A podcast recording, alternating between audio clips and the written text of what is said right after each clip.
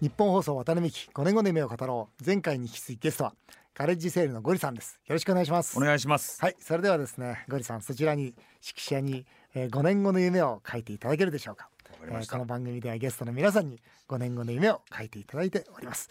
えー、現在44歳。でよろしいですか？はい。はい。ということは49歳の夢でございます。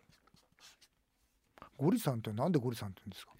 僕はあのもともと本名の照屋俊之でやってたんですけれども、はい、あの深夜番組に出てた頃若手の頃に、はい、僕まだあのソフトモヒカンで本当あのなんかローランド・ゴリラみたいな髪型してて。で腕毛もすごく毛深いので ディレクターさんが「お前ゴリって名前でいけよ」って言われて「いやそんなゴリなんて」って言ってたんですけど、うん、実際夜中オンエア見たら、うん、僕のもう胸元にテロップで「ゴリ」って出てたんですね。許可なく。だからもうでもニックネームで呼ばれるようになるとなんか周りもなんか呼びやすいのかすごく街でも声かけてくださって。あそうでしょうね。それでもあじゃあもうゴリっていう名前で行かせてもらいますということで。それは言えますよねはい書きました。はい書き終わりました。ではゴリさんの5年後の夢ご自身で発表していただけるでしょうか。5年後の夢、はい、沖縄に新喜劇の劇場を作る。おいいですね。今でもゴリさんあれですよね。沖縄で新喜劇をもう実際やられてるんですよね。はいあの沖縄新喜劇というものをちょうど4年前ですかね立ち上げましていわゆるこの「笑って学べる沖縄」ということであの沖縄に観光客も毎年もうものすごい数来ますけれども、はい、みんな海きれいだったとかソーキそば美味しかったとか、はい、美ら海きれいだったとかって言って、はい。はい、まあ、楽しんで帰っていかれるんですけれども、うんうんうん、沖縄のこの文化だとか独特の風習習慣歴史とかっていうのはあんまりこの持ち帰らない方が多いと思うんですよね。そうねだそういう部分でやっぱ沖縄の独特のあの風習とか歴史も琉球ですか、はい、うん、沖縄のものをなんか持って帰ってもらいたいなっていうのがあって。だから笑いの中にそれを混じることができれば、うん、みんな笑いながらも学べるから。学べるなっていうことでなんかあ沖縄のああいうなんか古墳みたいな大きなお墓って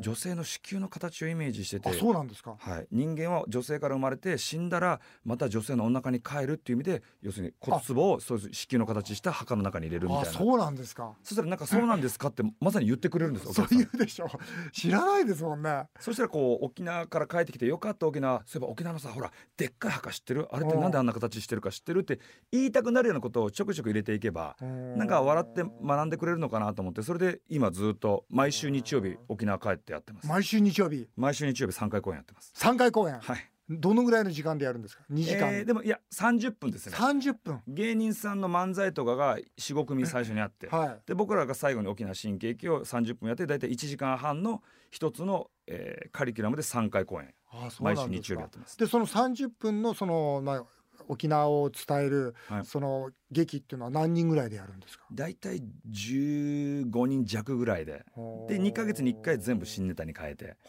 で年に1回1時間弱のあの全国ツアーもやってます。1時間の沖縄新喜劇をまた作って全部内容は違います。それ那覇でやってるんですか？いや東京大阪。全国ツアーは東京大阪、はい、で沖縄の、えー、北から南まで3か所。で宮古島と石垣島でもやりますで普段の毎週日曜日のやつはあの那覇の国際通りのハピ那覇っていう場所の3階で沖縄花月がありますのでそこでやってます。そうなんですか。はい。そのもちろん脚本もゴリさん考えられて。いわゆるなんとなくこういうテーマでいきましょうって言ってそれを新喜劇の脚本家に書いてもらって、うん、であの僕と一緒に手直しして完成に持っていくって感じですかね、うん、新喜劇のやっぱり大阪の NGK 難波、はい、グランド花月を見た時に感動したんです、あ本当にエンターテインメントの場所を作ってるんですよね。一個の大きなもう NGK っていう劇場のビルがあってそこの入り口の前にもうビール持ってなんちょっとしたおつまみを持ちながら何百人っていう人がもうずっと列なってドア開いた瞬間にみんなうわーって入っていってさあ皆さんどうぞ入ってくださいってうわーって今からエンターテインメント見るぞ座ったのも弁当を広げながら食べながら酒飲んでそしたらもういろんなもうベテランの大御所のオール阪神・巨人さんとかの漫才があったりとか文鎮師匠のもう落語があったりとか逆に若手の例えばじゃあフットボールアワーさんとかのそのネタがあったりとかってあって最後吉本新喜劇1時間バーンみたいな。でもお客さんが波打つように笑うんですよ。はこの文化を沖縄に持ってこれないかなってずっと思っててで会社に沖縄新喜劇を立ち上げさせてくださいっつって。だああいう素晴らしいですね。ああいうのが沖縄にできたら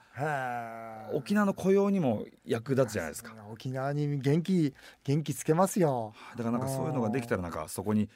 働きたいっていう人もしくはその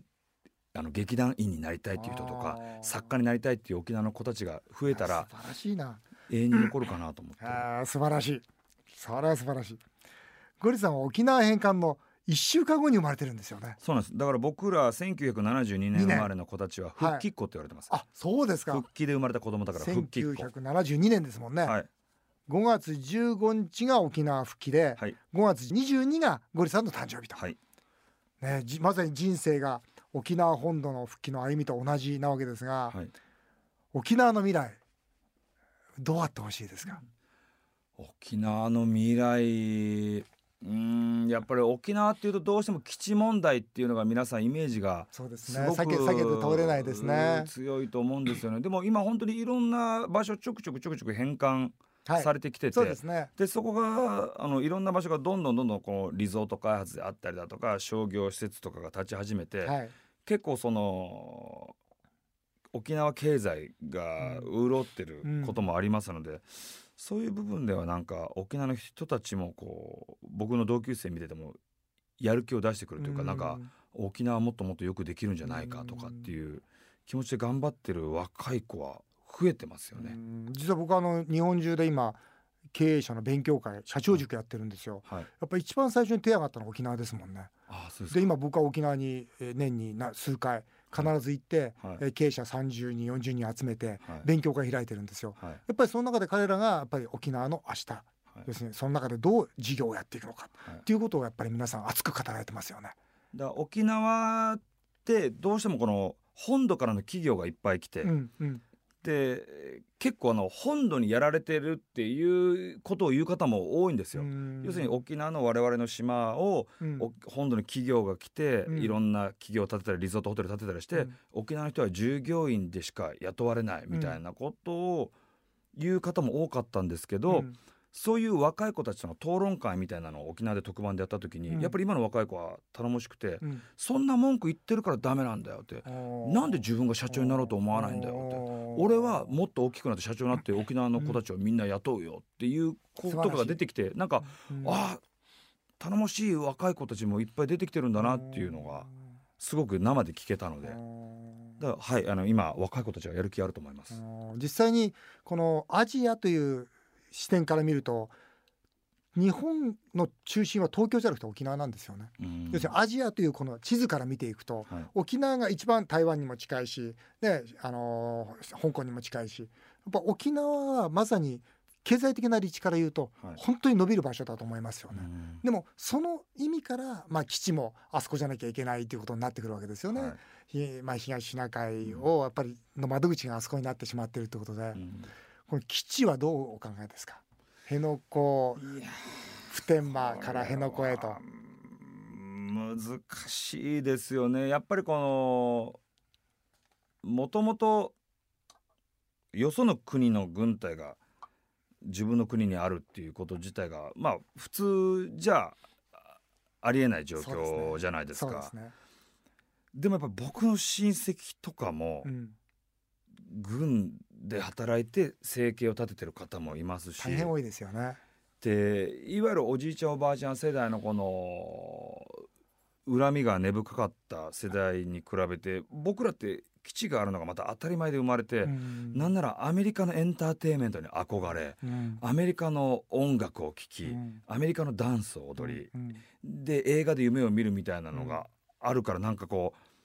基地があること自体でいろんな事件が起きて、うん。なんでこんな事件起こすんだよっていう気持ちともう一個はアメリカのファッションとか音楽ってかっこいいよねっていう憧れの気持ちがあったりしてもうね、うんすごい心の中がこう、うん。真剣に考えるとごちゃごちゃになるっていうか、ん。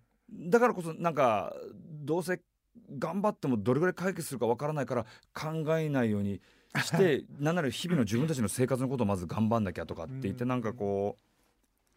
はっきりと答え出せてないところが正直な話ですね。うん。まあ、政治ではね国会ではとにかく普天間が、まあ、住宅の中にあるじゃないかと、はい、それを動かさなきゃいけないじゃないかと、はい、でましてやその、ね、アジアのあの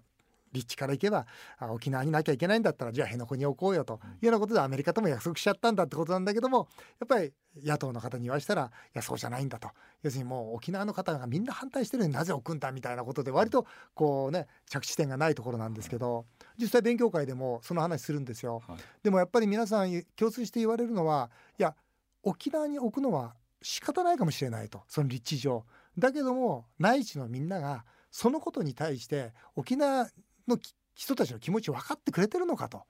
ね、基地は沖縄に置いときゃいいよと、ね、そう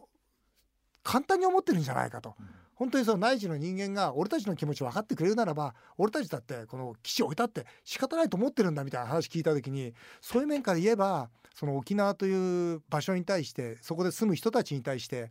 この守ってもらっているそのこちらの東京を含めたですね、えー、内地というんですかねの人間がもっと思いやりを持たなきゃいけないというかもっと感謝をしなきゃいけないとか私は実際そう思いますけどね。うん。そんなないですかね。でも本当にこういう話になるともう真っ二つに分かれるんですよね、その若者たちの討論会でもそうでしたけれども、ままさに立地条件的にあった方がいい、じゃあ本当に亡くなった瞬間に、本当にじゃあ中国が攻めてきたらどうするんだっていう意見の子もいたり、そうですねでもそんなの攻めてくるかどうかもわからないうちから、うん、だから置くのが当たり前だって考えも変だろうとかって、まあ、結局答えは出なかったんですけれども、でもやっぱりこう今存在している以上、うん、じゃあそんなの急になくすのってまあ簡単な問題じゃないでしょうし、うん、でなくなってじゃあ本当に中国が攻めてきてやっぱりあったらよかったねって言っても遅いしとか、うん、だから結局どういう状況になるか先のことは分からないから、うん、結局答えが出ないまんまで終わってしまったんですけど、うん、私の実はあの父がね沖縄のあの戦争の実は生き残りなんですよ。はい、そうなんですか。沖縄で最後の終戦を迎えてるんですけど、えー、本当にもう惨敗しましたよね。でも本当に軍軍隊のうちほとんどの人がみんな戦友がみんな死んでしまってで父親もこれはもう無理だということで、まあ、洞窟でピストルで死のうというふうに思ってた時に、まあ、地元の沖縄の農家の方に「俺は今からこの竹竹一本でアメリカと戦おうと思ってるとにもかかわらずお前はピストル持ってるじゃないかととにかくここで自殺するよりもとにかくアメリカ軍と戦ってから死ねって言われましてね。それで自殺を思いとどまって。ですから沖縄が陥落した日はですね父親はずっとこう沖縄に向かって黙祷を捧げていました。はい、私ですから沖縄っていうのはすごい思い入れがあってだから基地の問題とかいろいろこうお話を聞くわけですけど、まあ、そういう面から言えばそのあの第二次世界大戦でもとにかくもう悲惨な目にあった沖縄なわけですよね。そういう沖縄に対してやっぱり心の痛みみたいなものをやっぱりもっと共有しなきゃいけない、と私はそう思います。この内地の人間として、うん、これは非常に強く思いますね、えー、さて話を変えましょう、えー、ゴリさん南の島のフリムンという、はい、映画も作られてるんですか、はい、ね。す。ごい多彩ですね、えー、笑うって本当に僕自身も笑って幸せになりますし、今もこの年になったらやっぱりこう人を笑わせるってとてもあの幸せなことなんだなっていうのは、僕も家族を持ったりとかしていろいろもう考え方も若手の時とは変わってきたんですが、それでやっぱこう泣くっていうのもある意味こう心のストレス発散にもなるじゃないですか,、